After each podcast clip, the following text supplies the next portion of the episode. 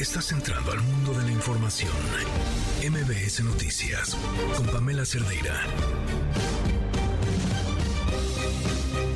Si la marcha convocada por el presidente Andrés Manuel López Obrador no tenía la intención de mostrar músculo, de ser una respuesta frente a la marcha en defensa del INE, ¿por qué hoy reta a sus adversarios a hacer otra movilización en el mes de diciembre? Si es una celebración de sus cuatro años de gobierno, ¿no sería adecuado dejar de lado el pleito con quienes no comparten su forma de gobernar y pues dedicarse realmente a festejar. Ya lo dijo, es una celebración. Como dicen muy frecuentemente por allá en Palacio Nacional, no se enojen, solo son preguntas. Seguro, no serán las últimas. Bienvenidos. La gente está contenta. ¿Cómo no vamos a celebrarlo? Dicen, no, es que no es marcha, va a ser un desfile. Pues llámenle como le llamen. El caso es que vamos a estar todos. Ah, es que van a haber acarreados. Pues no queremos que nadie vaya a la fuerza, todos por su propio pie. Y no va a ir más porque no habrían camiones para tanta gente que quiere asistir. Ofrezco disculpa, pero como están, dale y dale, y amuele y amuele y amuele. Tenemos el 70% de apoyo. Por eso sí va a ser muy importante la movilización, marcha, desfile, acarreo, como le quieran llamar. Los conservadores están muy amargados, pues es quitarse la máscara y decir, yo soy superior, de sangre azul, no soy indio patarrajada, ya estudié, ¿cómo voy a ser igual que un campesino que no terminó la primaria? Se olvidan que la democracia es igualdad.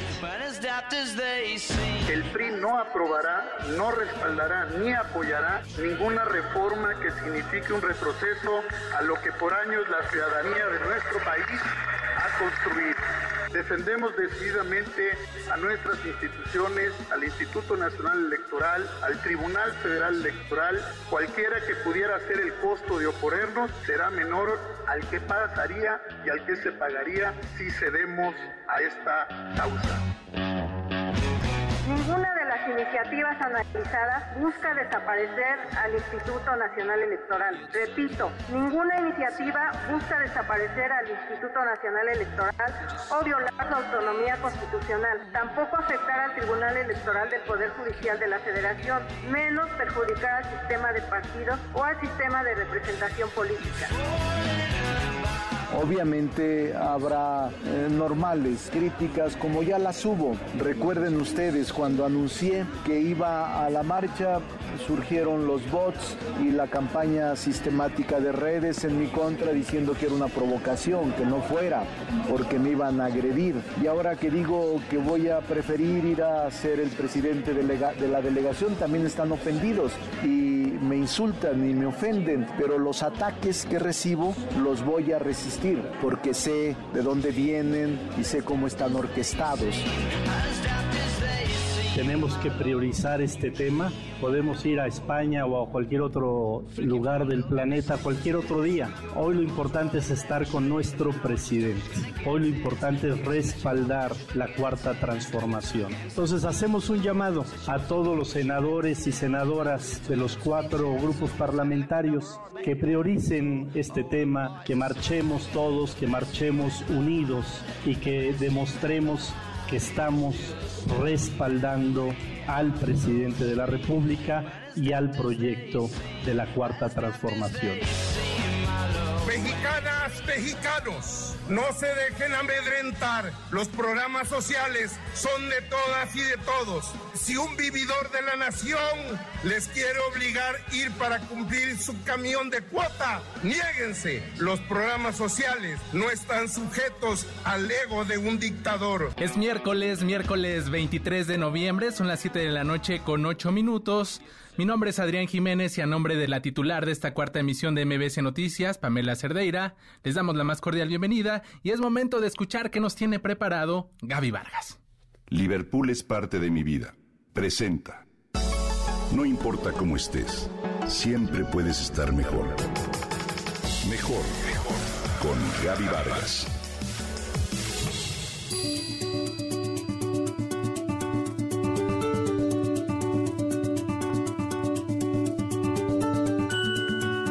Encanta salir a despejarme en la bicicleta, sentir el aire en la cara mientras doy vueltas. Me invita a reflexionar en todo lo que me acontece. Me relaja, me pone de buen humor. En realidad andar en bicicleta tiene muchos beneficios, más de los que nos podemos imaginar. Hoy te comparto algunos. Mi buen amigo Eduardo Calixto, cirujano con doctorado en neurociencia de la UNAM, afirma que andar en bicicleta es un ejercicio que mejora las conexiones neuronales del cerebro, ya que contribuye a beneficiar procesos de concentración y eficiencia en la memoria. Es muy sencillo. Hacer ejercicio eleva tu proceso de atención hasta en un 30%. La práctica de andar en bici aumenta, además, la frecuencia respiratoria y la captura de oxígeno a nivel pulmonar también, de acuerdo con estudios holandeses, el ciclismo mejora la integridad y densidad de la materia blanca del cerebro al incrementar la conexión del sistema límbico, una región que se caracteriza por interpretar emociones. En el plano neuronal y químico, el ciclismo levanta los niveles de sustancias como la dopamina, las endorfinas, que nos ayudan a sentirnos felices y además acrecienta nuestra capacidad de retención porque cuando uno está muy contento, es más fácil estar alerta y recordar las cosas con facilidad. Hacer ejercicio ayuda a que nuestro cerebro conecte y divida neuronas, sobre todo en la región llamada hipocampo, y eso hace que tu memoria mejore y con ello el metabolismo del cerebro. Hacerlo al aire libre y con luz solar, como en el ciclismo, hace que se aprovechen más estos beneficios. De acuerdo con otro estudio publicado en el Journal of Diabetes Complications, se reveló que después de 12 semanas de practicar ciclismo, los participantes ganaron fuerza en sus piernas, pues su actividad cerebral se optimizó y eso generó un aumento en el factor neurotrófico, el responsable de proliferar, diferenciar y la sobrevivencia de las neuronas. Andar en bicicleta no solo te hará sentir mejor, sino también te llevará a ser mucho más inteligente y vivaz. De acuerdo con un estudio de la Universidad de Illinois, se encontró que el hipocampo de los participantes creció 2%, su memoria y capacidad de resolver problemas presentaron un progreso de 15 a 20% después de seis meses de práctica diaria. Y claro, andar en bici también combate sobrepeso y obesidad, que sabemos causan problemas de salud. El ciclismo frecuente también ayuda a tonificar y a quemar grasas. Media hora de bicicleta quema entre 170 y 250 calorías en un ritmo relajado y en uno intenso hasta más de 400. También andar en bici mejora las funciones del corazón. Reduce la presión arterial, acelera tu metabolismo, disminuye el estrés y la ansiedad, así como la glucosa en sangre. Este ejercicio mantiene tu masa muscular, optimiza la resistencia y tu ritmo respiratorio. Lo ideal para comenzar a practicar es realizar un precalentamiento de 10 a 15 minutos a un ritmo moderado y luego incrementar la intensidad durante un minuto y repetir 5 veces por un par de semanas hasta que adquieras condición física. Empieza con tiempos de 30 minutos en lo que tu organismo se acostumbra y toma fuerza.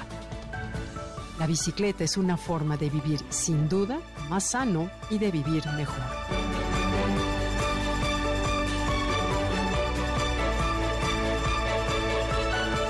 Liverpool es parte de mi vida. Presentó Mejor con Gaby Vargas. MBS Noticias con Adrián Jiménez en ausencia de Pamela Cerdeira. Regresamos. MBS Noticias con Adrián Jiménez en ausencia de Pamela Cerdeira. Regresamos. Ya estamos de regreso, son las 7 con 16 minutos. Les recuerdo los teléfonos en cabina 55 51 66 1025, 55 51 66 1025. Ahí estamos en contacto y por supuesto también me encuentras en Twitter, arroba Adrián Radio FM. Estamos en contacto y en comunicación miércoles 23 de noviembre de 2022. Soy Adrián Jiménez y vamos a estar con toda la información de aquí y hasta las 9 de la noche, así que acompáñanos. Comenzamos. En la Cámara de Diputados ha sido entregado formalmente a las comisiones el dictamen de la reforma electoral para su análisis y virtual aprobación. Pues eh, todos los detalles nos los va a contar mi compañera Angélica Melín. Adelante, Angélica. En la Cámara de Diputados se cumplió el ultimátum lanzado por los legisladores de Morena y aliados para presentar a más tardar este miércoles 23 de noviembre el dictamen de la reforma electoral. El voluminoso documento de 938 cuartillas finalmente fue entregado a los integrantes de las Comisiones Unidas de Puntos Constitucionales, Reforma Política Electoral y Gobernación. Se basa en la propuesta de reforma constitucional del presidente de la República. Al adelantar posturas, la presidenta de la Comisión de Reforma Política, Graciela Sánchez, e integrante de la bancada de Morena, negó que se vaya a desaparecer al INE. Lo anterior, pese a que en artículos transitorios, el texto distribuido entre los congresistas sí habla de la sustitución total del organismo electoral como actualmente se conoce. Ninguna de las iniciativas analizadas busca desaparecer al Instituto Nacional Electoral. Repito, ninguna iniciativa busca desaparecer al Instituto Nacional Electoral o violar su autonomía constitucional, tampoco afectar al Tribunal Electoral del Poder Judicial de la Federación, menos perjudicar al sistema de partidos o al sistema de representación política. Los legisladores de la oposición, es decir, del PAN, PRD, PRI y Movimiento Ciudadano, hicieron énfasis en que efectivamente el Instituto Nacional Electoral, de acuerdo al documento recibido, va a desaparecer. Es la vicecoordinadora perredista Elizabeth Pérez. Sí se suprime al Instituto Nacional Electoral y se cambia por algo llamado INEC.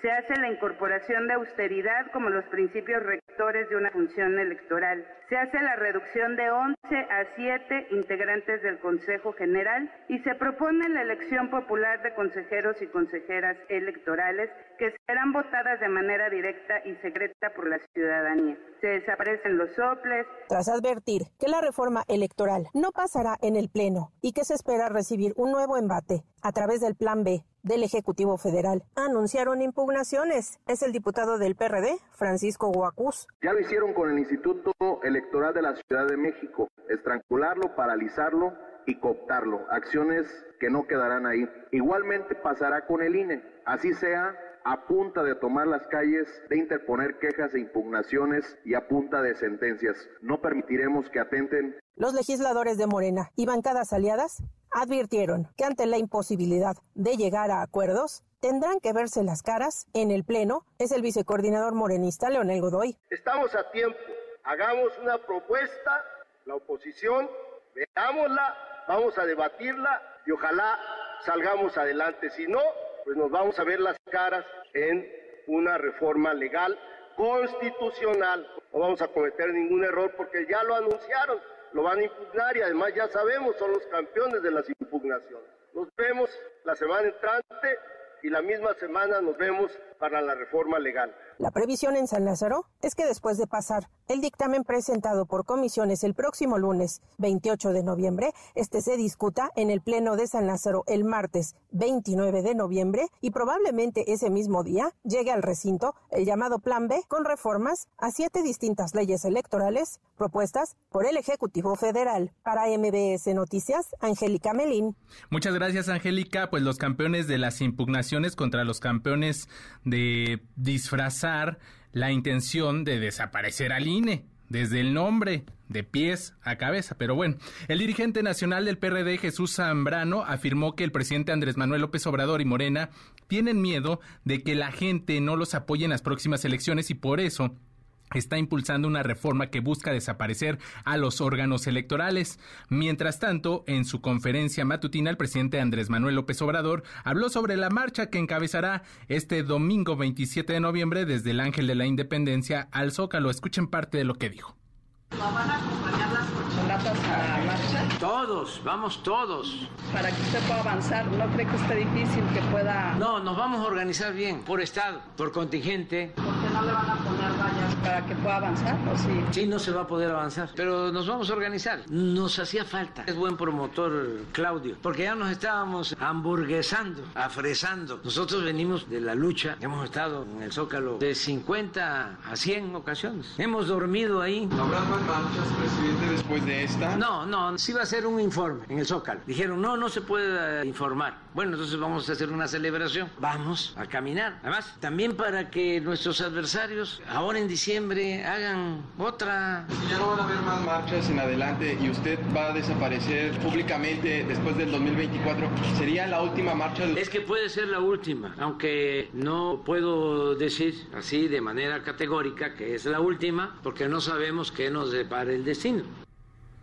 Pues sí puede ser la última, pero no. Y bueno, pues se dice que han dormido ahí 100 veces, maestros, estudiantes eh, normalistas, ahora que lo hacen, pues son retirados inmediatamente. Desde el Senado, congresistas de Morena llamaron a sus compañeros de la Cuarta Transformación a priorizar esta movilización por encima de cualquier otra actividad. Es la voz del presidente de la Comisión de Relaciones Exteriores, Héctor Vasconcelos pese a que yo tenía prevista una intervención en la reunión interparlamentaria México-España, prioridades son prioridades. Primero que nada, apoyemos a nuestro presidente y al proyecto, sobre todo al proyecto por el que luchamos día a día. Por lo tanto, me da gusto que sean los primeros en saber que no asistiré a la reunión de Madrid. En respuesta a lo anterior, el coordinador de Morena en el Senado, Ricardo Monreal, confirmó que no asistirá a esta marcha, pues cumplirá con su deber de acudir a la reunión interparlamentaria México-España. Yo tengo un deber con la Cámara de Senadores y con los ciudadanos. Ellos me pagan. Los ciudadanos de este país me pagan y me pagan bien. A todos los legisladores y legisladoras nos pagan bien para hacer nuestro trabajo. Me gustaría ir a la marcha, pero soy un hombre del deber, no un hombre del placer. Voy a representar al país, no voy a un viaje de placer ni a un viaje de vacaciones. Y en la Ciudad de México, partidos aliados de Morena anunciaron que apoyarán con la movilización de personas que participarán en esta eh, pues marcha. Escuchen a Sebastián Ramírez, líder de Morena en la capital del país. Que se vistan, que hagan boicots, que compran, que no compran, que hagan colectivos, movimientos. Lo que nosotros hicimos durante años, eso es la, la democracia. A ver si le sale. Eso sí es lo que pongo en duda porque no hay mucha, no hay mucha disposición de la sociedad a, entrarle.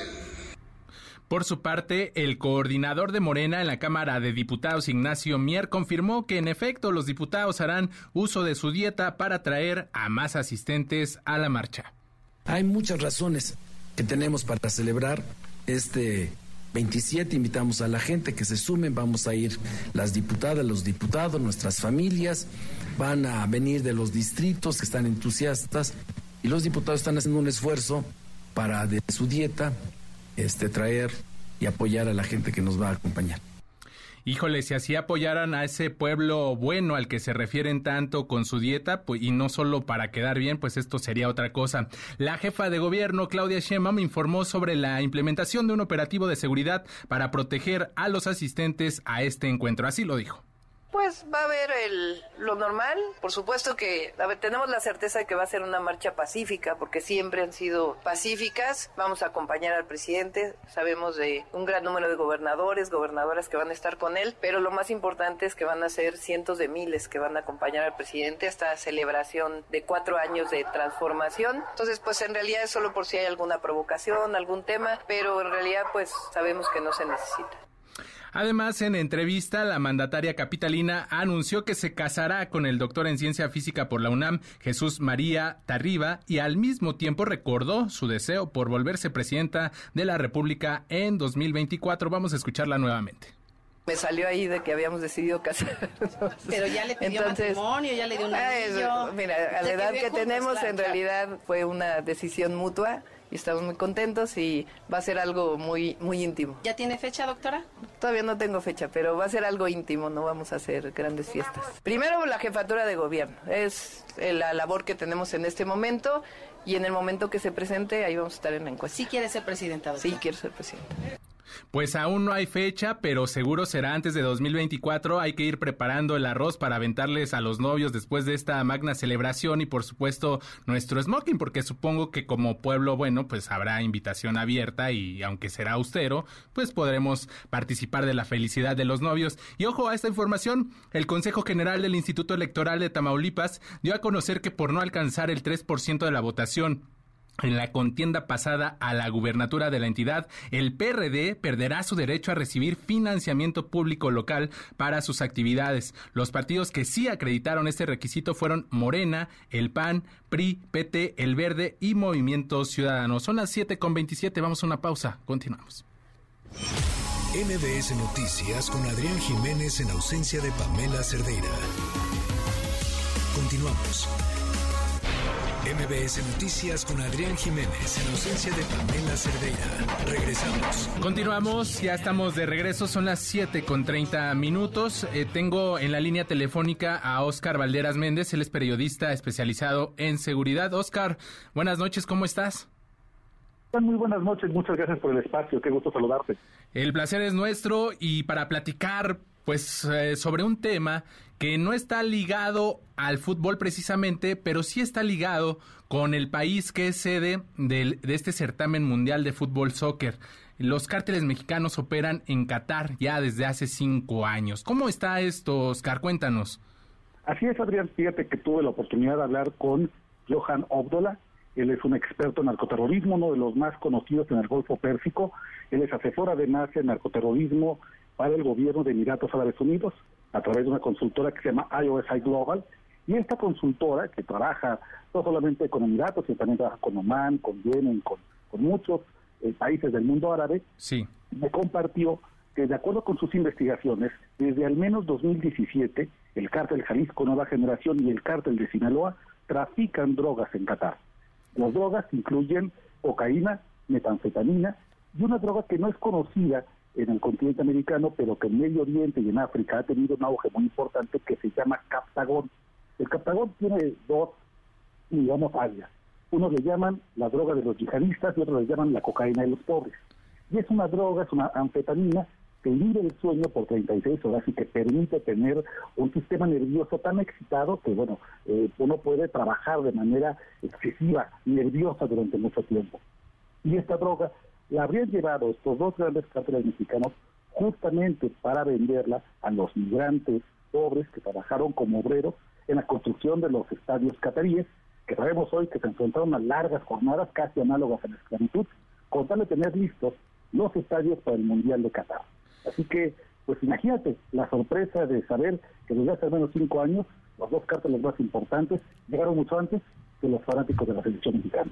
Qué, qué, qué información tan dura, tan cruel, porque además eh, ligado a este, a este dato que nos estás dando, pues se sabe que el Mundial es donde, para la organización de este evento, es donde más trabajadores han fallecido, pues para que pudiera llevarse a cabo y, y pues quizá también tenga que ver eh, la utilización de esta droga que nos dices que se llama captagón.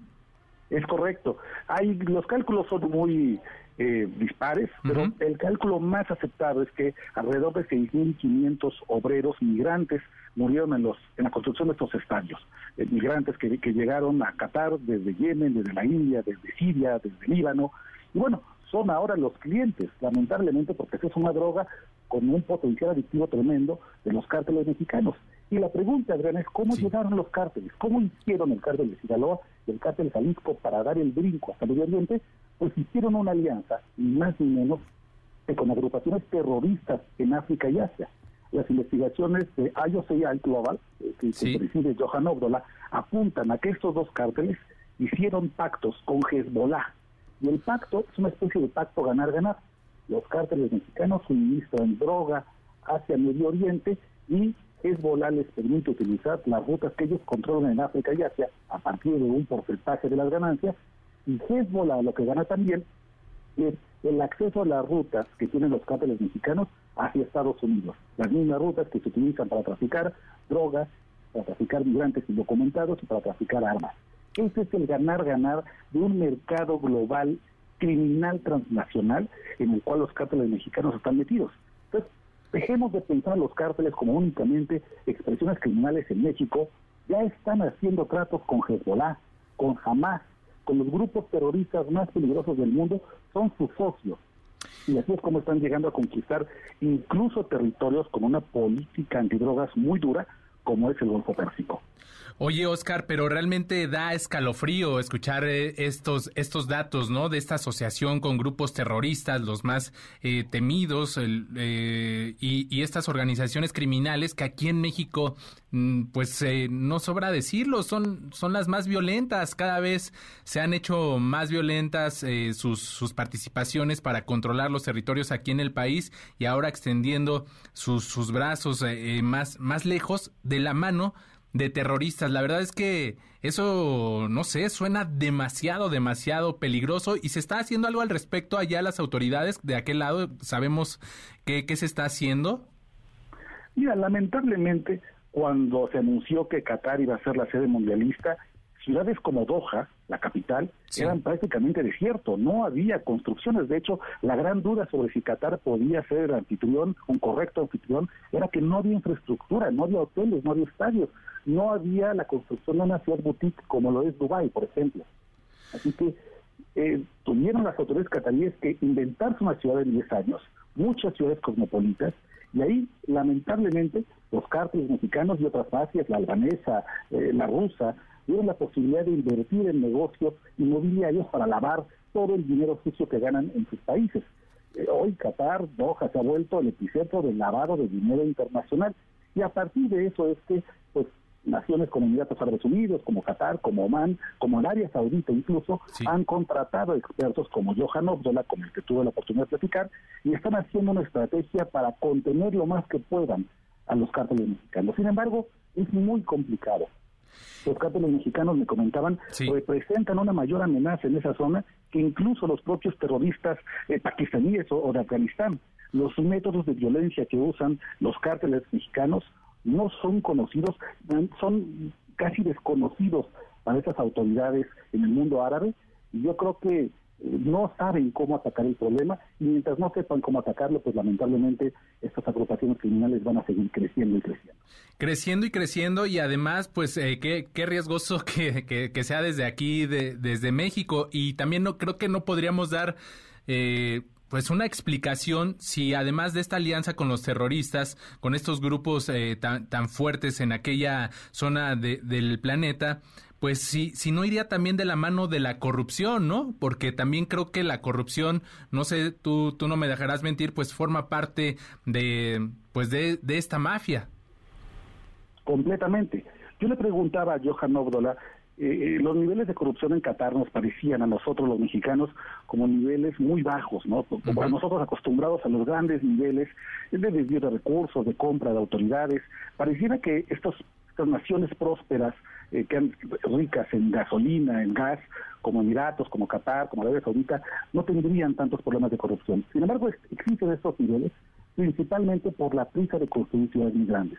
Había que hacerse un poco de la vista gorda cuando llegaron inversiones sospechosas, extrañas, para que las sedes mundialistas pudieran estar a tiempo, para que los propios obreros pudieran completar estas jornadas extenuantes de 18 o 20 horas y se les permitiera utilizar esta droga suministrada por los cárteles mexicanos para que pudieran llegar a los plazos fatales que les puso la FIFA. Es decir, en este mundo hipercapitalista donde el mundial no solamente es deporte, sino también es un negocio redondo para muchas muchos bolsillos privados, el que cárteles de las drogas quisieran invertir, se volvió una ventaja, lamentablemente. Y hoy estamos viendo que los cárteles mexicanos están llegando a prácticamente todos los rincones del país, incluso donde el tráfico de drogas se sanciona con pena de muerte. Ahora, lamentablemente, Adrián, pues no seremos campeones del mundo seguramente este año, pero sí seremos, desgraciadamente, campeones del mundo en traficar droga. Lamentablemente siempre los mexicanos dando de qué hablar en estas en este tipo de competencias mundiales y no en forma positiva. Ahora está este caso y qué va a pasar? Hay hay digamos un foco de atención, un foco de alerta respecto al consumo de drogas durante este certamen, pues va muchísima gente y, seguro pues eh, estas organizaciones criminales también están poniendo el ojo porque pues seguramente será un eh, jugoso mercado del que pues se están frotando las manos. ¿Hay alguna eh, especial atención en este tema?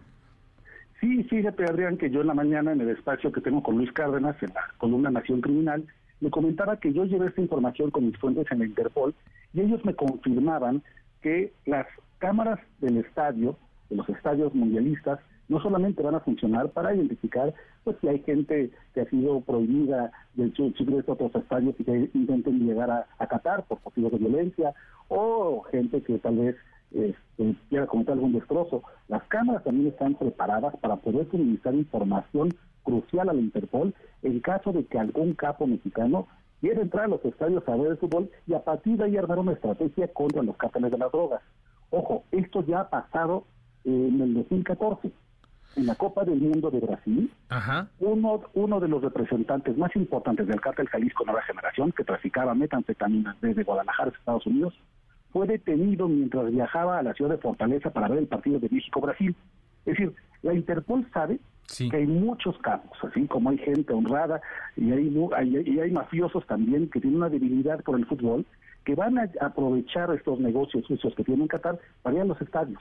Y hoy está implementado un operativo discreto, del cual evidentemente no he compartido muchos detalles, pero que intentará buscar si hay sí. del crimen organizado, específicamente del cártel Jalisco y del cártel de Sinaloa, que intenten hacer alguna operación en Qatar y aprovechar esta hipervigilancia que tiene la sede mundial por la competición deportiva para ver si los pueden atrapar y si se puede hacer algún tipo de investigación que los lleve después a operativos mucho más grandes.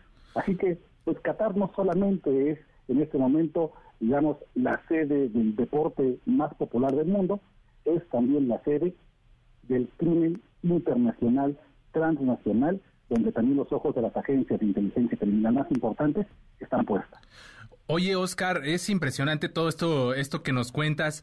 Eh, no habrá alcohol, pero sí está inundado de drogas. Estamos hablando de, cantidades, se sabe que, son cantidades no menores, ¿no? De lo que se lleva a, aquella región. Sí, no son menores sobre todo porque desde hace al menos cuatro años el informe mundial de drogas que elabora cada año la ONU ya pone al Golfo Pérsico como una de las zonas donde hay mayor crecimiento de consumo de drogas, sobre todo en hombres jóvenes migrantes indocumentados en Qatar. Son drogas que además pues, están hechas para mejorar el rendimiento de las personas, como especie de cocaína para obreros, para, para agricultores, para gente que está, eh, cuyos trabajos casi casi son análogos a los trabajos forzados. Y ahí los cárteles pues han visto una oportunidad de crear una clientela, porque además son drogas con un potencial adictivo impresionante, muy cercano a lo que genera el fentanilo. No sabemos en este momento cantidades, pero sí sabemos que esa región del mundo está despuntando en el consumo de drogas, en muertes por sobredosis lamentablemente, y que los cárteles pues evidentemente han visto a el, mundo árabe, el Golfo Pérsico, como un mercado más al que pueden acceder después de que ya han conquistado Europa, América eh, del Sur, Centroamérica, África, la, zona de Capo Verde, de, Burkina Faso, ahí están también y están generando un negocio multimillonario. Negocio multimillonario, claro, Adrián, que después pagamos nosotros los mexicanos, porque esto se nos regresa en que los cárteles tienen mayor poder corruptor de las autoridades, mayores y mejores armas, eh, mayores y mejor capacidad de reclutamiento forzado de menores, y eso pues, evidentemente lo terminamos pagando nosotros. Híjole, de, verdad que, está súper interesante, mi querido Oscar. Nada más déjame preguntarte para cerrar rapidísimamente este, este tema. Eh, ¿Cómo es esta parte del lavado? Porque también por ahí hay, ya salió información de que han adquirido departamentos muy, muy lujosos en Qatar. Este, eh, ¿Sabemos cuál es este esquema de lavado de dinero? Sí, la mayoría de los grupos criminales como una forma de poder blanquear las ganancias, es decir, transformar el dinero en efectivo anónimo que obtienen de eh, delitos de fácil recaudación como la extorsión, el narcotráfico o el secuestro, lo que hacen es que lo invierten en propiedades que pudieran ser legales para después, por ejemplo, revender ese tipo de, de inmuebles y poder generar una ganancia máxima. Supongo que tú tienes en un millón de dólares que tienes en dinero sucio, en efectivo, los utilizas para comprar ante una inmobiliaria que tiene pocos controles de lavado de dinero un departamento, lo mantienes un año y después lo vendes, por ejemplo. Y el simple hecho de que hayas esperado un año hace que tu inversión mejore un 10 o un 15%. Este es un esquema, por ejemplo, muy rudimentario de lavado de dinero, pero que se ha comprobado que utilizan los cárteles de las drogas. Justamente en septiembre de este año se dio a conocer uno de los, de los personeros del cártel Jalisco Nueva Generación había comprado en Marina Towers, un fraccionamiento de lujo en Dubái, un departamento por 2.5 millones de dólares. Se mantuvo convenientemente eh, sin amueblar, porque presuntamente, y eso es lo que se, lo que se sospecha, pretendía después venderlo y ganar, digamos, el valor que, que, se obtiene cuando esperas uno a que el inmueble genere por sí mismo una plusvalía. Es una forma de muchas, por ejemplo, de lavar dinero, y eso es también a lo que están apostando los cárteles mexicanos. Están comprando departamentos, terrenos en Arabia Saudita, en Emiratos, en Qatar, por supuesto. Están haciendo un negociazo con estas ciudades que necesitan, que están creciendo de manera rápida, desesperada, para convertirse en las grandes ciudades boutique e evitar el éxito turístico que es en Dubái. Híjole, Oscar Valderas Méndez, periodista especializado en seguridad, súper interesante todo este panorama que nos muestras. De verdad que pues estaremos muy atentos porque ya sabemos, eh, ya hablaste de los riesgos que puede ser en un futuro para México todo esto que está sucediendo. Muchísimas gracias, Oscar, te mando un fuerte abrazo. Muchas gracias a ti, Adrián. Que tengas muy buenas noches. Saludos al auditorio. Igualmente, son las 7 con 45 minutos. Finanzas claras, cuentas sanas. Conocimiento para crecer por HSBC presenta. ¿En qué banco recibes tu nómina? En la que eligió la empresa para la que trabajas, pero ¿y si no te gusta o prefieres el servicio que da otra institución bancaria? ¿O qué tal si te queda mejor tener tu nómina cuya sucursal está a la vuelta de tu casa? ¿Sabías que puedes cambiar tu nómina al banco que tú elijas? Es tu derecho. Lo puedes hacer a través de portabilidad de nómina, es completamente sin costo y no tienes que pedir permiso al área de recursos humanos de tu trabajo ni dar 30 explicaciones. ¿Y cómo lo haces? Es muy fácil y rápido. Puedes acudir a la sucursal del banco al que deseas cambiar tu nómina para que inicie el proceso de portabilidad o bien hacerlo a través de su aplicación móvil o de banca en línea. Para hacer tu cambio de nómina es importante que no canceles la cuenta en la que te deposita tu empresa, ya que tu salario llegará ahí y posteriormente se enviará automáticamente y de forma recurrente al banco de tu preferencia de acuerdo a los horarios de transferencia. ¿No conocías la portabilidad de nómina? Según la Comisión Nacional Bancaria y de Valores, la mitad de los usuarios tampoco, pero ahora ya lo sabes. Cuentas sanas, conocimiento para crecer por HSBC presentó. ¿Y si metes un golazo al elegir HSBC? ¿Y si sí? Llévate hasta 3 mil pesos de reembolso al abrir tu primera cuenta y el doble si cambias tu nómina a HSBC. Consulta requisitos, términos y condiciones de la promoción en www.hsbc.com.mx. Esta noche es un gusto presentar en nuestra línea telefónica. Tenemos a Gabriel Ventasgal. Él es experto en Medio Oriente. Vamos a platicar acerca de la cultura, de la religión, un poco de lo que se permite y no se permite en Qatar, ahora que se está viviendo esta competencia del fútbol soccer en Qatar. Buenas noches, Gabriel, ¿cómo estás? ¿Qué tal? Mucho gusto. Oye, pues eh, hay un tema muy importante del cual nos gustaría platicar contigo porque, pues, eh, si bien se está llevando a cabo una competencia de fútbol mundial en Qatar, también es importante que conocer más detalles acerca de este país que es el anfitrión y nos gustaría preguntarte eh, cuáles serían las características más importantes para quienes no tenemos la oportunidad de estar en estos momentos por allá, de, conocer este, este país, esta tierra. Mira, estamos hablando de un país creado por la influencia de Inglaterra, en donde escogieron a un jefe de un clan beduino, la familia Azani, y los colocaron como reyes pro-británicos para poder acceder al petróleo y al gas que ahí había. la familia Azani es una familia wahabista, significa dentro del Islam. Eh, es la versión más radical de todas. Y esta familia ha hecho un enorme cambio político porque ha implementado dos cosas que llaman la atención. La primera, tiene la CNN, pero en árabe. Se llama Al Jazeera y desde esa televisión han demonizado y criticado a todos los gobiernos del Medio Oriente salvo a ellos. O sea, ellos se presentan como si fuese eh, impolutos y perfectos, pero han criticado a todo el mundo a tal punto que todo el mundo del Medio Oriente no les tiene cariño a Al Jazeera. Y lo segundo, han colocado una enorme base militar en suelo catarí con soldados americanos pagados por ellos para que los mantengan en el poder y de esa forma Estados Unidos tiene acceso a una posibilidad de un ataque potencial contra Irán. De esa forma tenemos el régimen guadavista que ha sobornado a muchos representantes de la FIFA y que ha ganado el derecho a organizar un mundial cuando internamente viola muchos derechos humanos de forma sistemática, tanto contra los LGTB, contra mujeres o contra trabajadores extranjeros. Gabriel, me llama mucho la atención esto que nos comentas, toda vez que, bueno, pues eh, hemos visto recientemente que se pretende castigar a la selección de México por un posible cántico donde pues se viola algún derecho de acuerdo con la FIFA, este, pero pues no se voltea a ver esto que nos comentas, ¿no? Estas restricciones de, de muchos derechos para ciertos grupos de la población es que lamentablemente, fíjate lo que ocurre, se meten con México porque canta una canción sin duda desagradable, pero permiten que Qatar humille a las mujeres, las someta a las leyes más estrictas de la Sharia, que haya obligado a trabajar a trabajadores extranjeros, porque la población de Qatar son 200.000 personas nomás, el resto son trabajadores extranjeros, que vengan a trabajar y que construyan estadios de fútbol, caminos, carreteras y de metros en 50 grados a la sombra y sin condiciones, porque hacían trabajar 7 horas por día, por lo tanto murieron entre 5.000 y 7.000 personas.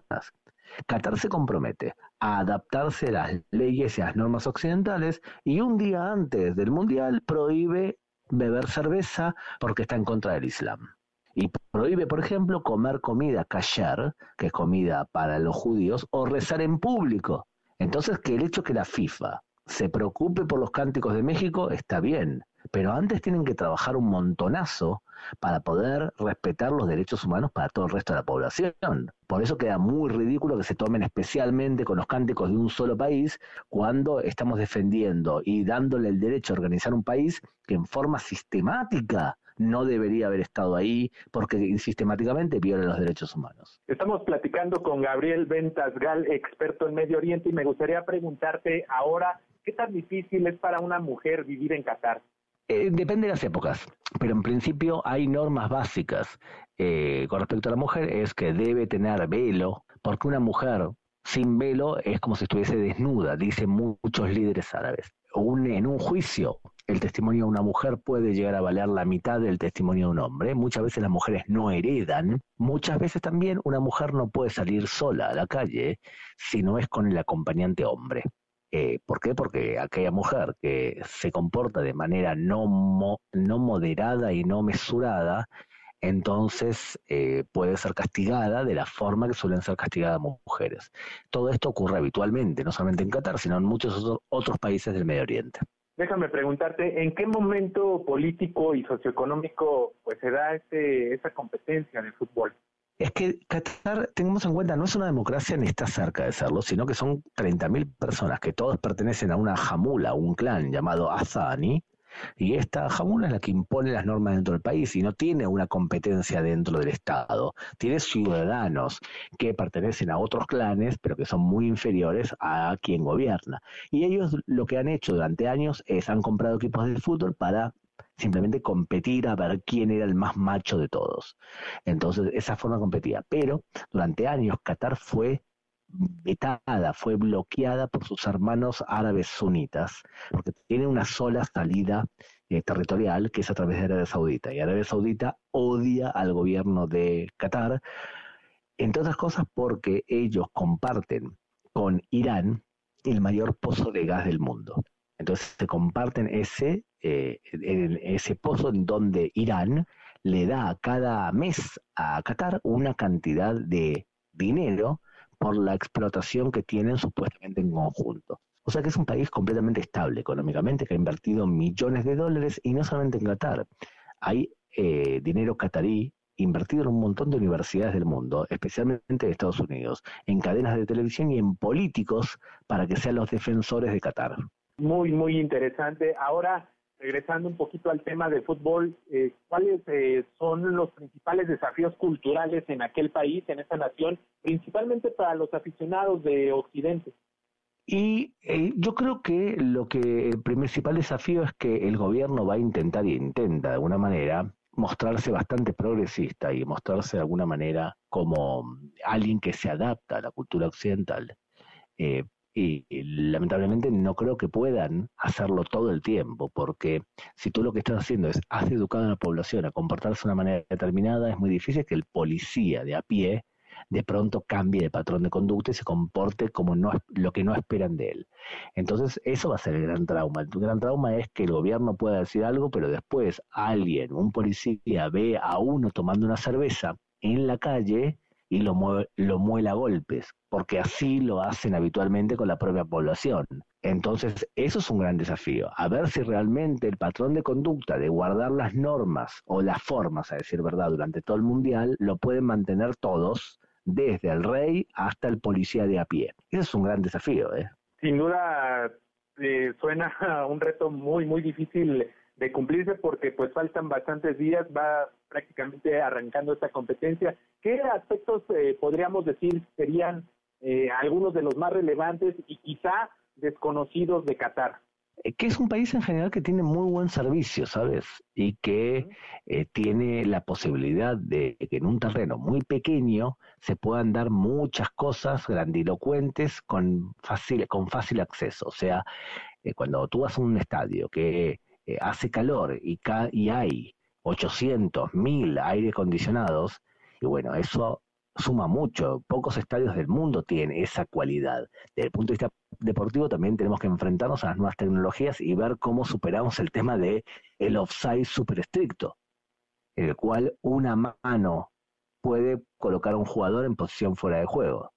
Eh, y por otro lado, es que hay cosas realmente surrealistas en este mundial. Por ejemplo, que contraten a extras para pasarse, hacerse pasar por hinchas de fútbol de un país que con dificultad deben saber dónde queda.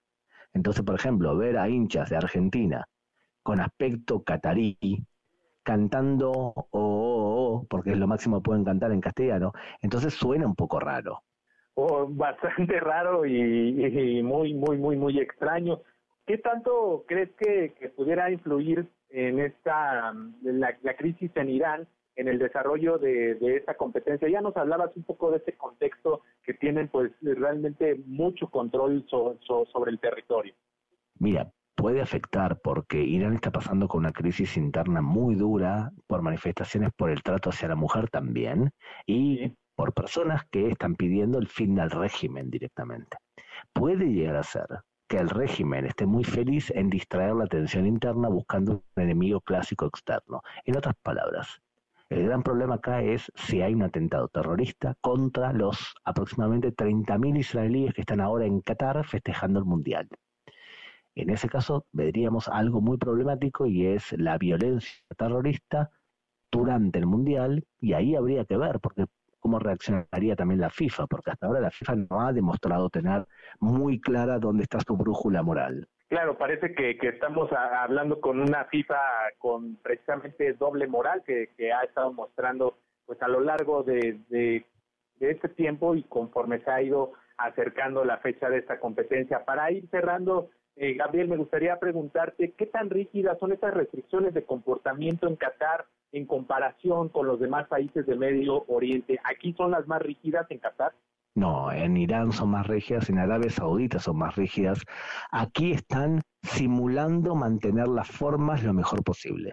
Se están esforzando bastante para que no ser portada de los diarios en todo el mundo por ciertos comportamientos. Gabriel Ventasgal, experto en Medio Oriente, pues te agradezco mucho este panorama que nos has eh, descrito y por supuesto es, es muy interesante y ojalá más adelante podamos estar en contacto. Muchísimas gracias.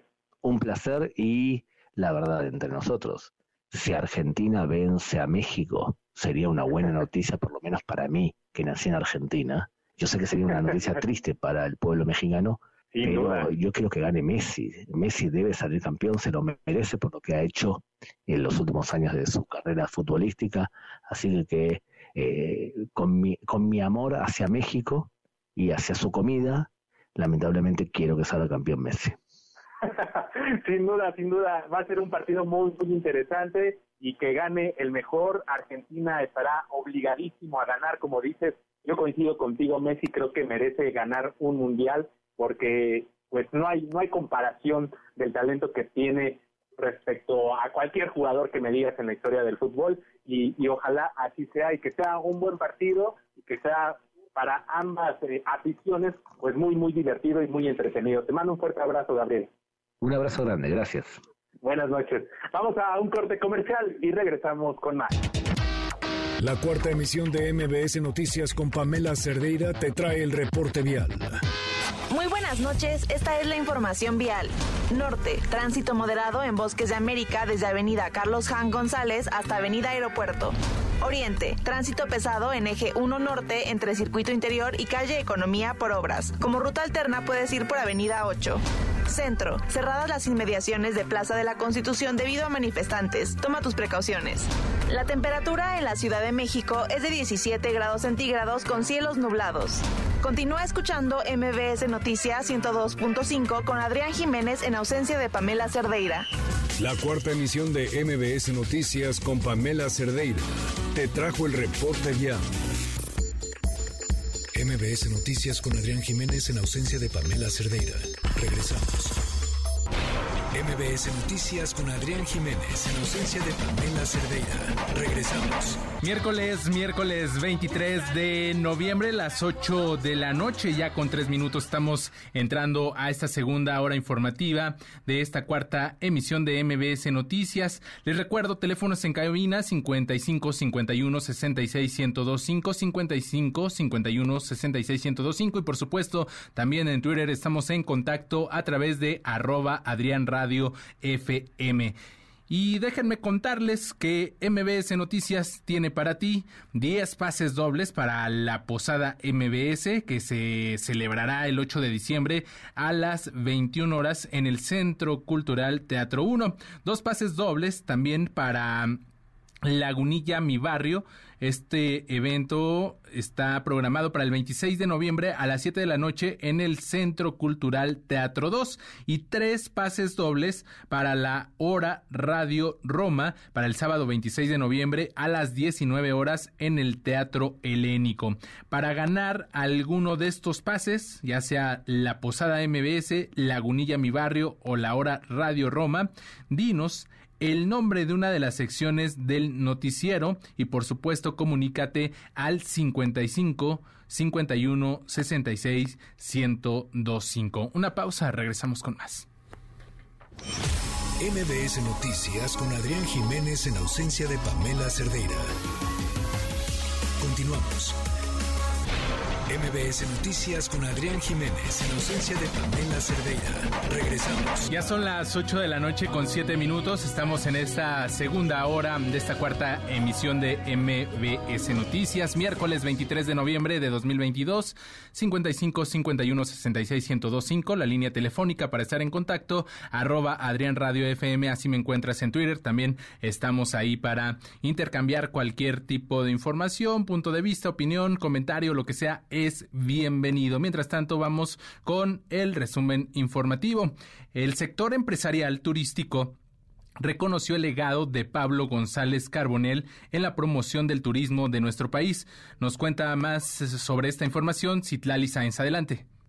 El sector empresarial turístico reconoció el legado de Pablo González Carbonel como promotor del turismo mexicano, quien fue pionero de conceptos innovadores como los clubes de playa y venta de experiencias turísticas en México y Latinoamérica. El Consejo Nacional Empresarial Turístico llevó a cabo un reconocimiento póstumo a Pablo González Carbonel, fundador y presidente de Grupo Royal Holiday, por haber sido un hombre comprometido con la promoción del turismo nacional. Acompañada por sus hijos Gaby Vargas, esposa de Pablo Gómez Carbonel, Carbonell recibió el reconocimiento del gremio turístico y comentó que su esposo dejó un legado a sus hijos y nietos de ejemplo de vida, de valores y de amor, y en su empresa dejó un legado de generosidad, de apoyo constante a sus colaboradores, sin importar si había huracanes o crisis financieras. Gaby Vargas, en su mensaje de reconocimiento, también recordó que su esposo, Pablo González Carbonell, dejó en el sector un legado, el de una voz valiente. Refirió que durante 40 años fue esa voz que que hacía las preguntas incómodas, que cuestionaba, que presionaba sin importar qué tipo de gobierno o secretaría estaban, siempre con la mente de promover el turismo en este país.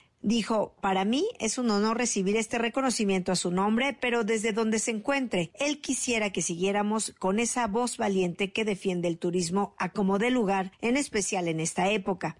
Pablo González ocupó la presidencia de la Asociación Mexicana de Desarrolladores Turísticos, de la Asociación de Inversionistas en Hoteles y Empresas Turísticas y de la Federación Latinoamericana de Desarrolladores Turísticos. Fue el primer mexicano en presidir la Alianza Global de Excelencia en Tiempos Compartidos y también vicepresidente del Consejo Nacional de Empresarios Turísticos. En mayo de este año, Pablo González Carbonell fue reconocido en Hollywood, Florida, en el prestigioso Lifetime Achievement Award en los premios anuales de Hotel Opportunities Latin America, HOLA. Cabe destacar que Pablo González fundó Royal Holiday, que está próximo a cumplir 40 años, cuenta con más de 200 destinos alrededor del mundo y más de 3.000 salidas de cruceros que dan servicio a más de 80.000 socios en todo el mundo. Adrián es mi reporte. Buenas noches. Buenas noches, Itlali. Muchas gracias. En el Estado de México, familiares de Ángelo Brian Sánchez, un joven de 25 años de edad reportado como desaparecido, se manifestaron en avenidas principales del municipio de Sinancantepec ante la indiferencia de las autoridades y para exigir su localización, pues eh, de este caso, bueno, la última vez que se le vio fue el sábado pasado en la universidad en la que estudia la carrera de Derecho, así que vamos a estar al pendiente de este tema. Y ojo a lo que les adelantaba el lunes la titular de este espacio, Pamela Cerdeira, el gobierno de Texas anunció medidas para detener la que consideró una invasión de migrantes indocumentados. Patricia Estrada, corresponsal de MBC Noticias, tiene listo el reporte. Adelante. El gobernador de Texas, Greg Abbott, califica de invasión la migración indocumentada que llega a Estados Unidos desde México y entra por Texas. En una carta a jueces del condado en el sur de Texas, el gobernador de Texas informó que autorizará y tomará medidas sin precedente para defender este estado de la literal invasión indocumentada. El recién reelecto gobernador de Texas por otros cuatro años también reafirma su postura de calificar como terroristas a los narcotraficantes mexicanos. Asimismo, promete que ordenará un despliegue de efectivos de la Guardia Nacional y de agentes de seguridad pública para arrestar y deportar de manera inmediata a los indocumentados. También promete enviar embarcaciones equipadas con armas de fuego, construir el muro fronterizo con México y buscar acuerdos con gobernantes de estados de México que son frontera con Texas para reforzar seguridad en ambos lados. En la carta a los jueces del condado de Texas, frontera con México, el mandatario republicano les promete que les va a enviar dinero para que implementen sus propias medidas para control de inmigración indocumentada. Para MBS Noticias, Patricia Estrada. Muchas gracias, Patricia. El día de ayer por la noche se desató un tiroteo en Walmart de Virginia, en Estados Unidos. El saldo hasta el momento es de seis personas asesinadas y otras más heridas. Empleados de la tienda identificaron al atacante como el gerente del turno nocturno, Andre Big, de 31 años de edad, quien tras los hechos se suicidó. Y de vuelta a temas de nuestro país, el Tribunal Electoral del Poder Judicial de la Federación confirmó que la gobernadora de Campeche, Laida Sansores, sí, la gobernadora de allá, que por supuesto la gobernadora de aquí, la jefa de gobierno, pues admira, incurrió en violencia política de género al revelar que tenía en su poder imágenes íntimas de congresistas del PRI. René Cruz tiene listo el reporte. El Tribunal Electoral del Poder Judicial de la Federación confirmó que la gobernadora de Campeche, Laida Sansores San Román, incurrió en violencia política de género en agravio de diputadas federales del PRI al señalar que cuenta con fotografías de connotación sexual. La Sala Superior del órgano jurisdiccional determinó que las declaraciones de la mandataria estatal pretenden posicionar un estereotipo de subordinación de las diputadas al líder nacional del PRI, Alejandro Moreno Cárdenas. Por ello, los magistrados ordenaron a Sansores San Román verificar que se hayan eliminado de las redes sociales las publicaciones en contra de las legisladoras, además de que deberá de abstenerse de realizar comentarios similares. Asimismo, la gobernadora campechana tendrá que emitir una disculpa pública durante un periodo de 10 días naturales a través de su programa Martes del Jaguar y de sus redes sociales. Como parte de la sentencia, el Tribunal Electoral también vinculó a Facebook para que amplíe sus políticas para detectar casos de violencia política de género, mismos que se deben denunciar ante las autoridades electorales. Para MBS Noticias, René Cruz González. Te agradezco, René, la información. El presidente de la Junta de Coordinación Política del Senado, Ricardo Monreal, denunció a la mandataria local Laida Sansores por violar la suspensión definitiva que le ordenaba a abstenerse de difundir mensajes en su contra en redes sociales. Será a inicios de diciembre que el juez de distrito determine si la gobernadora estatal violó o no la medida cautelar. Y ojo a esto, la jefa de gobierno Claudia Sheinbaum reaccionó a la movilización de motociclistas en contra del nuevo reglamento de tránsito que se llevó a cabo el día de ayer y no descartó la posibilidad de que se haga un ajuste a estas disposiciones. Vamos a escucharlo.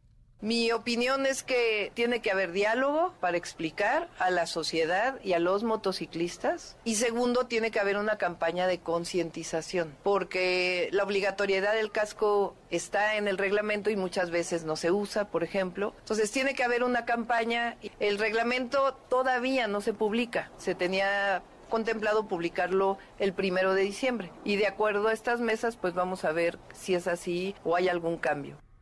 Hay que decir que estas mesas se están llevando a cabo con funcionarios de la Secretaría de Movilidad, de la Secretaría de Gobierno y estaremos muy pendiente dándole seguimiento a este tema y viendo a qué conclusiones llegan tras estas reuniones. En otros temas, este miércoles un intento de robo de cable afectó la operación en filtros de migración del Aeropuerto Internacional de la Ciudad de México. Nora Bucio tiene lista toda la información. Adelante, Nora. El Instituto Nacional de Migración confirmó que los retrasos en el Aeropuerto Internacional de la Ciudad de México tenían por origen el intento de robo de cable en la colonia Moctezuma a 1.3 kilómetros de la central de Telmex, lo que afectó los sistemas de la Terminal 2. Los ladrones pensaron que se trataba de cable de cobre y por ello pretendieron llevárselo para revenderlo. A través de una tarjeta informativa, el instituto dijo que no solo el sistema resultó afectado, sino también servicios para otros clientes, entre ellos, al parecer, un par de aerolíneas. Finalmente aseguró que la atención a visitantes y mexicanos originarios o provenientes del extranjero no se detuvo porque de manera inmediata se implementó el registro manual en el área de migración. Para MBS Noticias informó Nora Bucio. Muchas gracias, querida Nora. Son las 8 con 17 minutos. Una vuelta al mundo del deporte. El marcador de Rosa Covarrubias en MBS Noticias. ¿Qué tal, Rosy? ¿Cómo estás? Buenas noches. Te saludo con mucho gusto. Adrián, ¿cómo estás? Buenas noches. Vamos a hablar del Mundial, obviamente, porque el día de Alemania, o más bien Japón dio la sorpresa, hay que comentarlo, ¿no? Alemania hizo protestas por el tema del brazalete One Love, mismo que portó la ministra de Exterior y que se puso junto a Jan Infantino, presidente de la FIFA. Y bueno, finalmente Jan Infantino se tomó una foto con la ministra de Exterior, pero además algunos o la mayoría de los jugadores de, bueno, aparte de que se taparon la boca la foto pues principal, la selección alemana, como pues haciendo alusión, ¿no? De que la FIFA los quiere callar y que la FIFA no los quiere dejar manifestarse.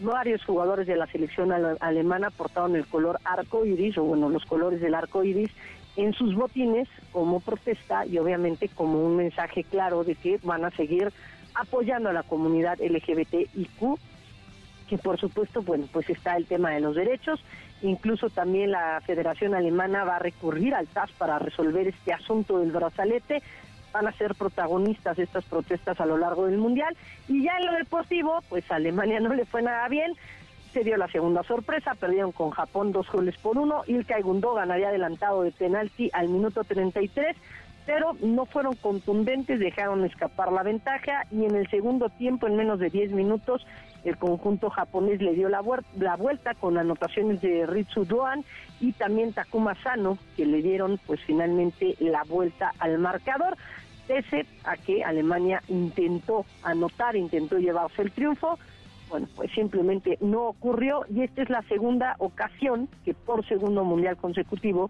Alemania pierde el primer partido de un mundial. Hay que recordar que en 2018 cayó ante México. España goleó, humilló o póngale el, tema que quieran a la selección de Costa Rica.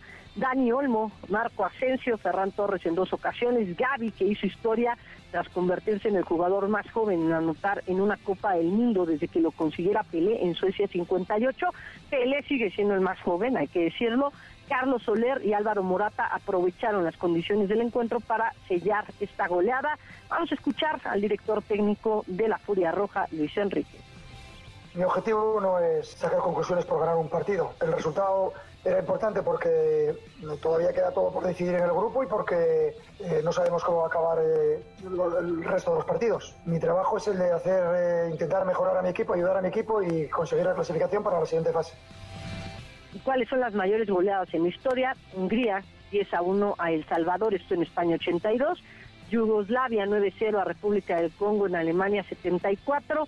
Hungría 9 por 0 a Corea del Sur en Suiza 54, Alemania 8-0 a Arabia Saudita en, en Corea-Japón 2002.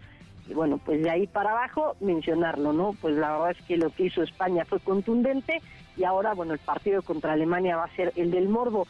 Bélgica venció 1 por 0 a Canadá, Courtois atacó eh, la pena máxima de Alfonso Davis y esto pues le dio la ventaja para que pudiera anotar el conjunto belga llevarse la victoria ante los canadienses. Marruecos y Croacia empataron sin goles. Mencionar que el día de mañana Uruguay y Corea del Sur van a ser quienes inauguren la actividad del Grupo H. Esta será la tercera ocasión que uruguayos y coreanos se enfrenten en Copas del Mundo. Aunque los charroas se colocan como favoritos, pues después de tantas sorpresas, sorpresas no deben confiarse. Vamos a escuchar palabras de Diego Alonso, director técnico de los uruguayos. Es un equipo, está muy bien entrenado por un muy buen entrenador, tiene un muy buen once y, los respetamos a todos. No, la única ventaja que nosotros podemos sacar es en el juego. Bueno, mencionar que para este partido la baja de Son Hyun-mi sería, iba a ser una de las dudas. Eh, Paulo Bento confirmó en conferencia de prensa que no va a tener problema alguno para iniciar así que va a tener equipo completo. Y también Portugal y Ghana se van a enfrentar por la primera fecha del Grupo H. El capitán Luso Cristiano Ronaldo se mantiene firme en su sueño de levantar el título. Quizá el único que le falta. Y Bruno Fernández, jugador de, la, de los lusitanos, habló respecto al tema de Cristiano Ronaldo y su salida del Manchester. Não, não me sinto desconfortável, nem tenho que escolher lado nenhum. Uh, para mí fue una honra enorme uh, representar Bueno, no me siento incómodo, no tengo que elegir un lado. Es un privilegio jugar en la selección con Cristiano y en el club también. Era un sueño y siempre lo he dicho. Seguí. Cristiano siempre ha sido una inspiración para mí, así que fue un sueño hecho realidad poder jugar con él en el club y también en la selección. Pero sabemos que nada dura para siempre. Sabemos que nada, que nada dura para siempre. Brasil, Serbia y Suiza, Camerún son los otros encuentros que se van a dar el día de mañana, esto en el Mundial. Y mencionar nada más, Adrián, que el día de mañana es Thanksgiving Day y hay actividad del NFL, tres partidos a las once y media de la mañana, los Leones de Detroit ante los Bills de Buffalo, los eh, Vaqueros de Dallas a las tres y media de la tarde enfrentarán a los Gigantes de Nueva York y por la noche los Vikingos de Minnesota en contra de los Patriotas de Nueva Inglaterra. Va a ser un jueves bastante, bastante movidito, Adrián. Muy movido y yo regresando al fútbol, sí espero con ganas el Brasil-Serbia. Me parece que puede ser un buen partido.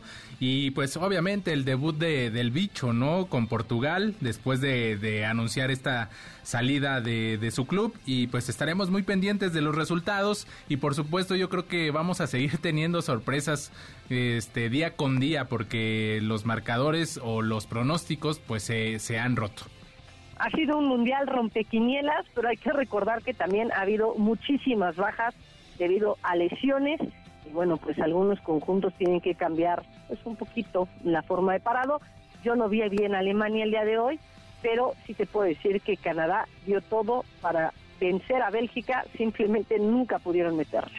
Pues estaremos muy pendientes, Rosa Covarrubias, te mando un fuerte abrazo, que tengas bonita noche. Abrazo, Adrián, bonita noche. Son las 8 con 23.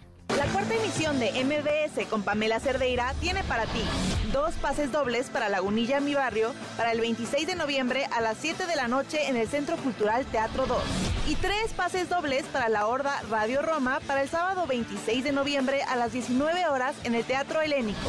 Para ganar, dinos el nombre de uno de los colaboradores de este espacio y llama al 55 51 66 1025. MBS Noticias con Adrián Jiménez en ausencia de Pamela Cerdeira. Regresamos.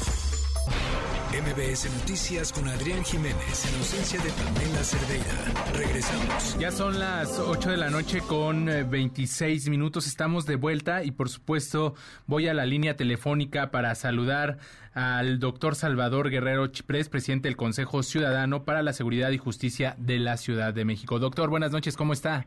Buenas noches, Adrián. Encantado de saludarte y lo mismo de estar con tu audiencia. Un gusto, un placer, doctor. Eh, pues para platicar sobre un tema muy interesante, hay situaciones que que podemos prevenir como ser víctimas de los montadeudas tras el buen fin, tras esta, mm, estos días de, de, oferta y qué, qué, decirle a la ciudadanía para evitar ser víctimas de estos llamados montadeudas. Bueno, primero que nada, comprender la lógica del pensamiento de estos depredadores patrimoniales. Ellos están aprovechándose normalmente, así lo hacen, de las oportunidades que tienen de ofrecer algo que la gente espera, en este caso liquidez, después de este pues acumulado gasto de más de 195 mil millones de pesos que implicó el montadeo, el mercado se movió de esa manera con ese tamaño de sus operaciones totales. Entonces nosotros les decimos que sí es posible evitarlos. Tenemos los últimos 20 meses analizando este fenómeno en el Consejo Ciudadano de los reportes que recibimos de todo el país y recibimos más de 13 mil de ellos a partir de este modelo delictivo. Así que primera recomendación, si en estas fechas gastaste de más, escapa de estos señores que vamos a llamarles también eh, probables presuntos delincuentes y busca otras alternativas como la devolución de productos, una redistribución de tus gastos o recurre al sistema bancario formal. Nosotros defendemos este sistema siempre en la medida en que garantiza por su reputación y por su responsabilidad por resultados mejores y también tasas de interés que equivalen a una décima parte de lo que cobran los montadeudas. Segundo, los estudios previos eh, calculan que entre el 70 y el 80% realizaron compras en el buen fin eh, de este año y sus gastos aproximados de todas las personas fueron de entre 8 mil y 10 mil pesos. Eso quiere decir que a veces, por mucho que le parezca a unos que es poco, por mucho que creemos que nosotros estamos fuera de ello, siempre estamos en situación de necesitar liquidez. Hay que asumir que no hay más que el sistema bancario, el sistema de redes de apoyo familiares o laborales y que a partir de ellos podemos nosotros, eh, digamos, salir adelante con las deudas que tenemos. Y yo diría que si hay una necesidad específica, ahí está el Consejo Ciudadano para acompañarlos a contener la presión extorsiva de estos montadeudas, es que ya cayeron en sus en sus garras, que quiere decir compartieron datos con ellos, están en la galería de nuestra información y pueden amenazar con destruir nuestra reputación personal si no pagamos tasas de interés que van de 500 a 1000% en costo anual total. Hace, hace poco tiempo las autoridades de la Ciudad de México, las autoridades de la Secretaría de Seguridad Ciudadana, la jefa de gobierno, este, anunciaban pues estas medidas para, para evitar este tipo de fraudes. Se hizo un gran operativo. Este, a raíz de, de, de esta situación, de estas denuncias, este, ¿se ha visto una reducción en este tipo de fraudes? ¿Se ha mantenido o qué, qué ha estado pasando?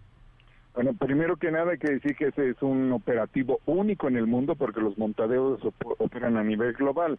Y gracias a ese operativo, de las 734 aplicaciones o empresas de montadeudas que identificó el Consejo Ciudadano y que están ahí a disposición del público en la en la página del Consejo Ciudadano, de esas 734 solamente están activas 313, es decir, que cayeron casi el 70% de ellas gracias a ese operativo. Y dado que, insisto, pueden operarse desde cualquier punto del país o del mundo, pues siguen eso, operando algunas de ellas. Eh, eh, pues digo, fue una, un golpe fuerte, sin embargo estas 313 siguen causando problemas. ¿Se mantiene la tendencia o sí se ha visto una, una reducción en estas denuncias? Pues nosotros tenemos una reducción aproximada en los reportes eh, mensuales entre el 60 y el 70% en estos ya casi cinco meses que ocurrió el operativo. Eh, eso no quiere decir que, y como tú lo dices muy bien, nos dejen de estar, nos, no dejen de estar presentes por ahí merodeando o modificando su modus operandi. Por ejemplo, algunas de ellas ya de una manera a mí me parece cínica, dicen que van a cobrar 500 o 600, 700% de tasa de interés anual.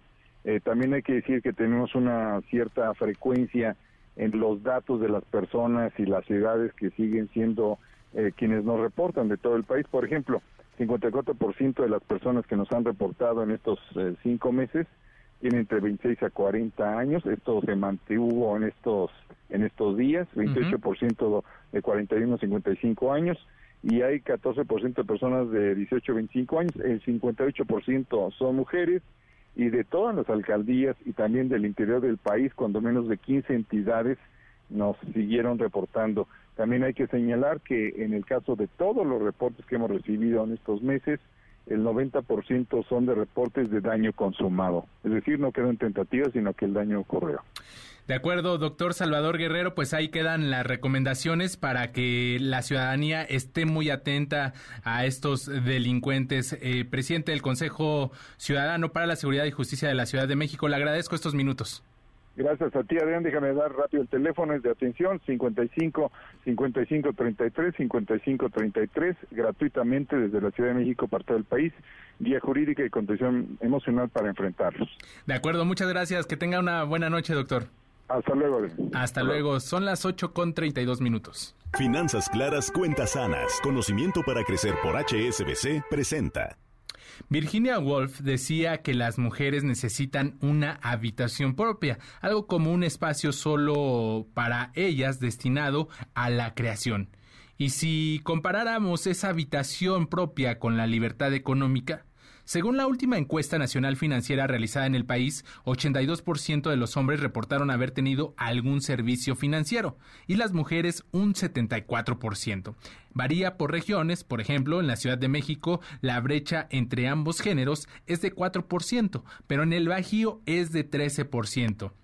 Y dirán, ¿Y por qué es importante que las mujeres sean parte del sistema financiero? Bueno, pues pensemos en esa habitación propia. Para construirla se necesitan ladrillos, cemento, yeso y muchos materiales. Ser parte del sistema financiero es como tener más y mejores herramientas para lograrlo, porque entonces puedes tener acceso a créditos, planear tu futuro, acceder a seguros y demás instrumentos que sin estos apoyos harían más difícil levantar esa habitación propia. Finanzas claras, cuentas sanas. Conocimiento para crecer por HSBC presentó. ¿Y si metes un golazo al elegir HSBC? ¿Y si sí? Llévate hasta 3 mil pesos de reembolso al abrir tu primera cuenta y el doble si cambias tu nómina a HSBC. Consulta requisitos, términos y condiciones de la promoción en www.hsbc.com.mx. La cuarta emisión de MBS Noticias con Pamela Cerdeira te trae el reporte vial. Continuamos con la información vial. Sur, tránsito moderado en cumbres de Maltrata en ambos sentidos entre calle Monte Albán y Privada Lago. Poniente, circulación lenta en calle Vasco de Quiroga desde Manuel Sandoval hasta calle Simón Bolívar. Como alternativa puedes ir por avenida Javier Barro Sierra. Toma tus precauciones. Complicado el avance en las inmediaciones de la Arena Ciudad de México en la zona norte y en Auditorio Blackberry en zona centro debido a eventos musicales. Recuerda que mañana no circulan los automóviles con placas terminación 1 y 2 en gomado color verde, holograma 1 y 2. Continúa escuchando MBS Noticias 102.5 con Adrián Jiménez en ausencia de Pamela Cerdeira. La cuarta emisión de MBS Noticias con Pamela Cerdeira te trajo el reporte vial. MBS Noticias con Adrián Jiménez en ausencia de Pamela Cerdeira. Continuamos.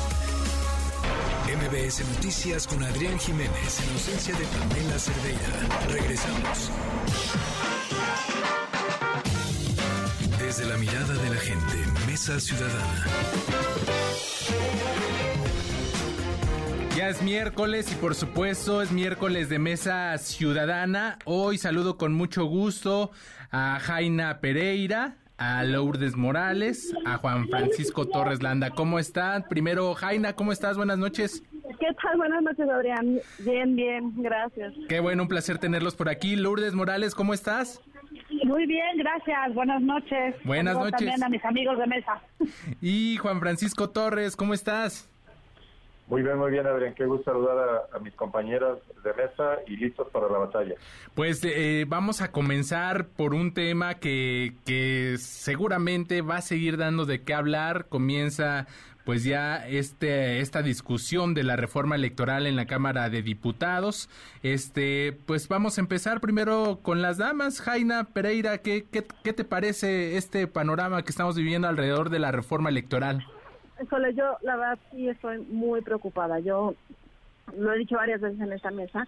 Empezó el sexenio y como a los dos meses en la mesa ya decíamos, bueno, pero ya eso es lo último, ¿no? O sea, como que se ha ido agravando, digamos, la, la toma de decisiones de perspectiva del gobierno y creo que, pero creo sí que la reforma electoral, incluso más allá que el tema de la militarización, es la gran batalla que tenemos que dar. O sea, eh, yo creo que la marcha del 13 para mí fue inesperada en términos de número de, asistentes y yo esperaría que el PRI, que es de quien más dudo, eh, pues tomara, digamos, el, mensaje ciudadano de que sí va a haber un costo alto en caso de que se dieran no solo a la reforma constitucional, digamos, yo, yo creo que se, se, adelantan o se, se anticipan dos semanas muy intensas en la Cámara, eh, en donde sí la ciudadanía no podemos hacernos de la vista gorda. O sea, yo creo que ahora sí nos exige que estemos 15 días pendientes de reuniones de comisiones, de reuniones en el Pleno, de decisiones, de acuerdos,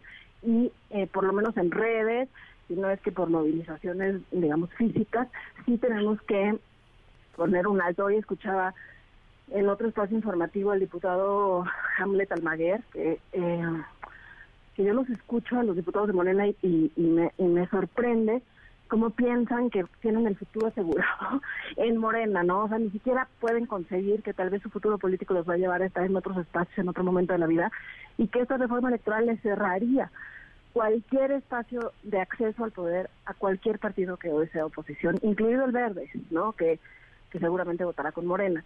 Entonces, para mí sí es, eh, digamos, el, el, el, régimen, el gobierno, el presidente han sido muy eh, hábiles para posicionar el tema en términos de presupuesto, eh, que es algo que a la gente le resulta muy ofensivo, digamos, pero realmente creo que hay una discusión muy, muy, muy, muy amplia que tenemos que dar quienes a quienes nos preocupan estos temas, sobre el tema de la equidad en la contienda. O sea, tener un árbitro que no eh, favorezca a uno de los jugadores consistentemente es algo que nos costó décadas conseguir en nuestro país. Y para mí sí es un riesgo enorme la aprobación de la reforma eh, electoral en su versión A, B, C o cualquiera de las de las que se planteen.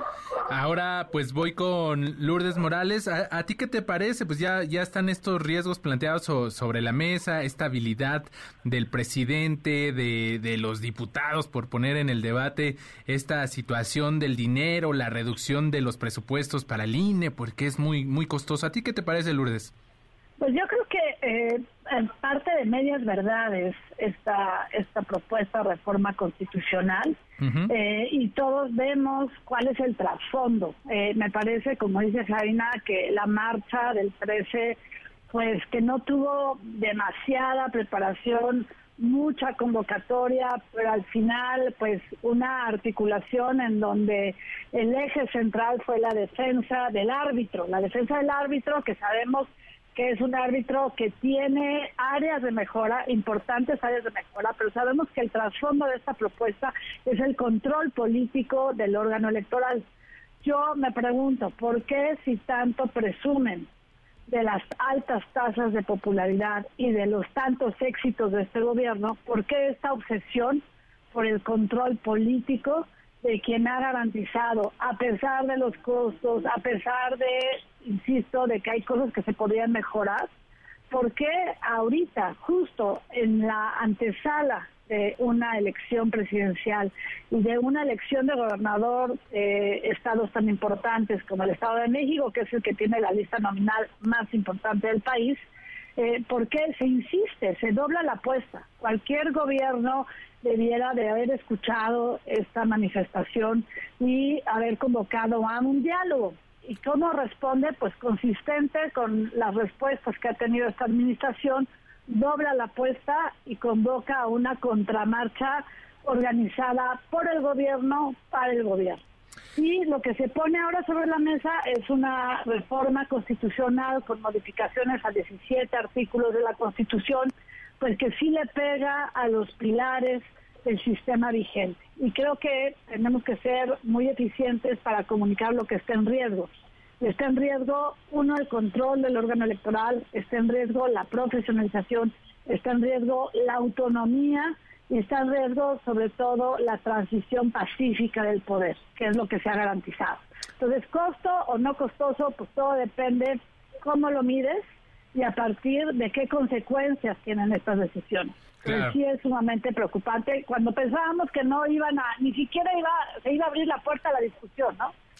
Por supuesto. Ahora, eh, eh, Juan Francisco, déjame preguntarte, ya, ya se abordaron todos estos puntos y hoy justo al inicio de este espacio decíamos que el presidente pues decía que no era para mostrar músculo, que se trataba de una celebración, pero pues al final lo reta, entonces pareciera que sí se trata de, de mostrar eh, músculo en torno a esta discusión de la reforma electoral, Juan Francisco.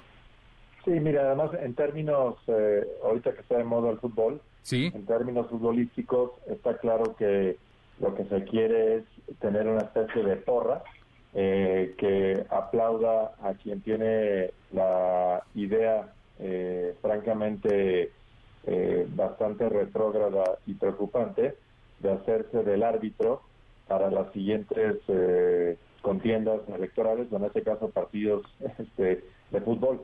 Entonces, eso que sería inadmisible en un torneo serio como es el Mundial, pues aquí parece ser que la seriedad no es una parte, eh, digamos, eh, fundamental de lo que se hace desde el gobierno.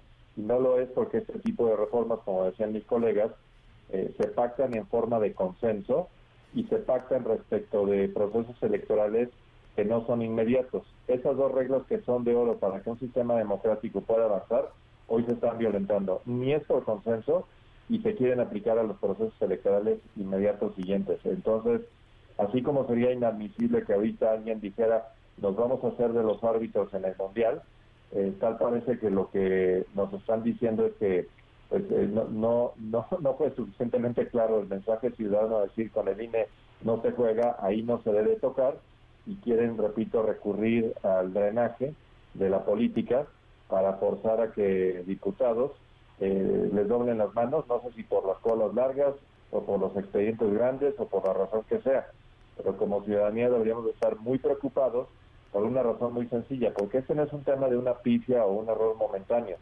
Si por alguna razón extraña, y hoy se presentó el dictamen que sí prevé la reforma constitucional, si, si ellos pretenden lograr las mayorías calificadas, lo que tenemos que tomar en, en cuenta los ciudadanos es que revertir este problema eh, se puede traducir en décadas o generaciones, porque volver a generar una mayoría calificada para regresar la constitución, a evitar el error que quieren ellos materializar, eh, insisto, puede ser que eh, los que estamos en esta llamada, los que nos están escuchando, no, no veamos esa oportunidad. Hay un cambio aquí que nos puede dejar realmente muy mal parados ni con una democracia en que le habrán dado un golpe en la yugular. Pues por eso es que debemos estar consternados y preparados para eh, salir nuevamente para presionar a nuestros legisladores y hacerles ver que no pueden traicionar a la patria de esta manera.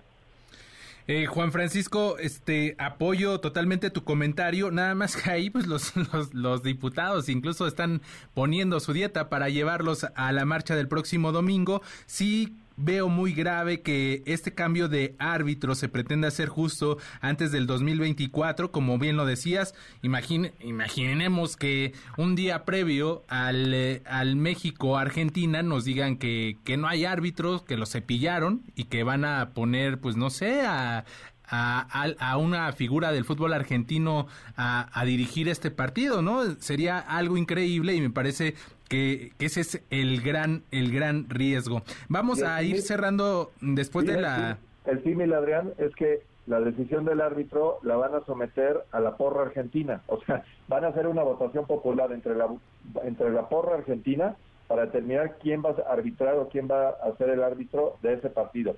Eso que nos suena absurdo, es exactamente lo que están proponiendo, algo absurdo. Eh, Juan Francisco, eh, Lourdes, Jaina, vamos a hacer una pausa y regresamos e, a cerrar este tema y hablar sobre la COP27, el asesinato de un periodista en Veracruz. Siguen lamentablemente los asesinatos y regresamos a seguir platicando de estos temas. Son las 8 con 46. MBS Noticias con Adrián Jiménez en ausencia de Pamela Cerdeira. Regresamos. MBS Noticias con Adrián Jiménez en ausencia de Pamela Cerdeira. Regresamos.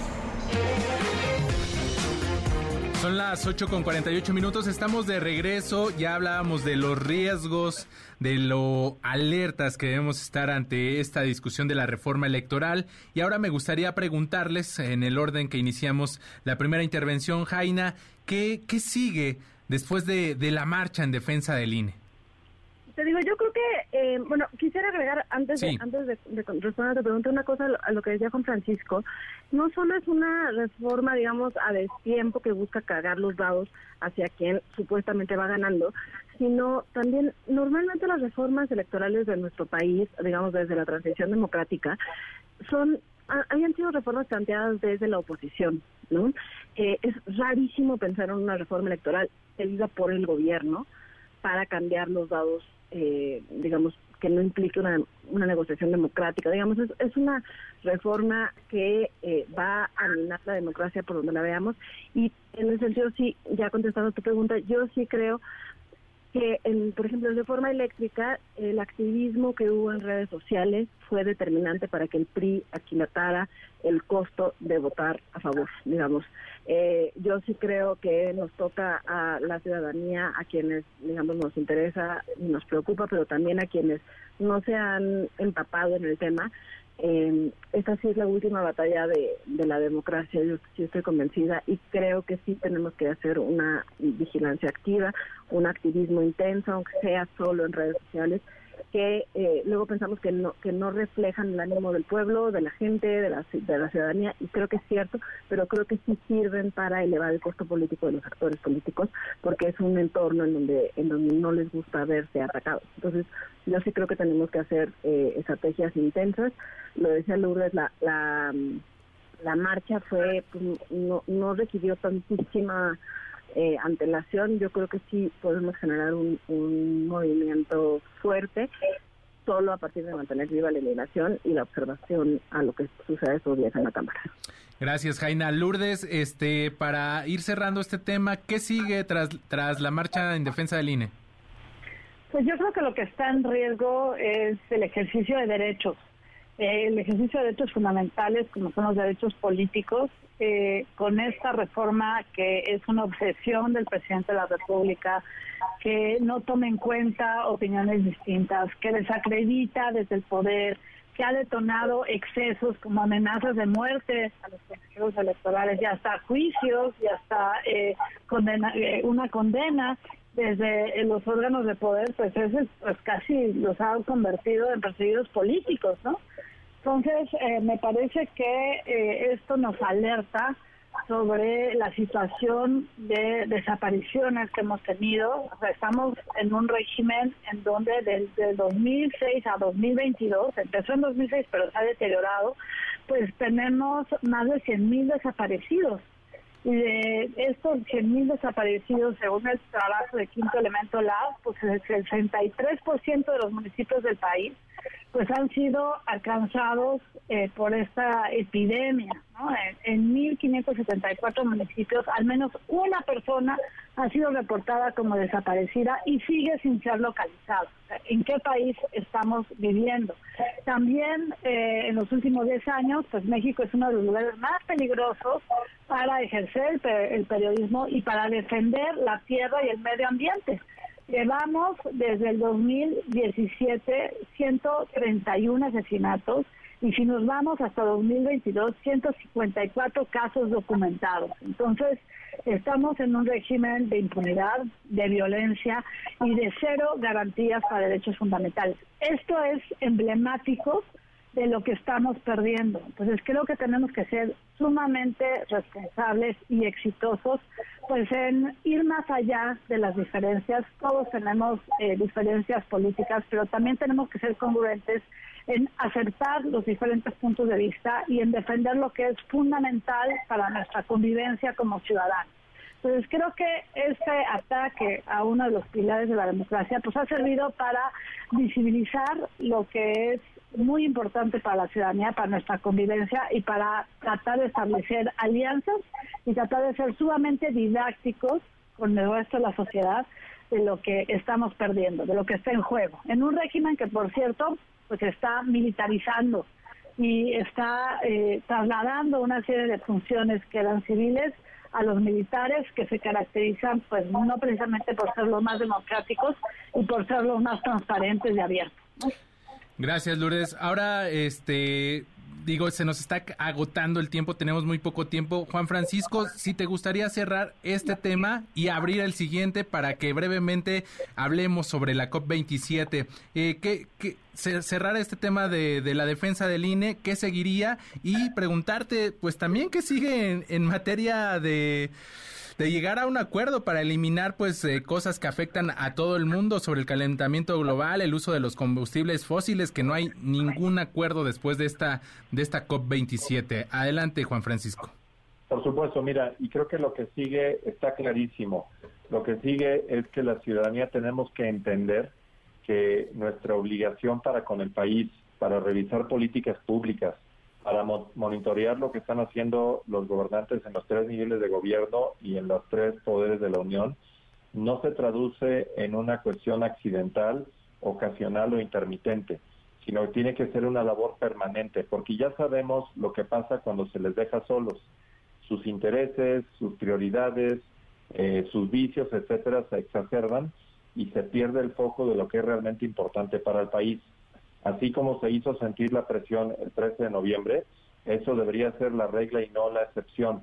Y no me refiero evidentemente a que todos los días salgamos a marchar, aunque de repente sería una buena idea, sino que tenemos que tener un contacto permanente con nuestros legisladores, tenemos que tener un, contacto permanente con nuestros municipios, con las distintas autoridades con las que tenemos contacto. Caray, mira, de repente hasta pasa por ser dirigente con las autoridades escolares, con las autoridades vecinales, nos tenemos que acostumbrar a que seamos un país de leyes en la cual la rendición de cuentas, la transparencia de gestión y, que haya eh, la posibilidad de enmendar lo que no funciona, corregirlo y que lo que funciona no se toque, este, esa serie de reglas que partirían de una especie de sentido común es algo que tendríamos que exigir en forma permanente. Así es que eh, yo lo que me refiero al decir marchar todos los días es que tenemos que ser eh, exigentes con lo que pasa a nuestro alrededor.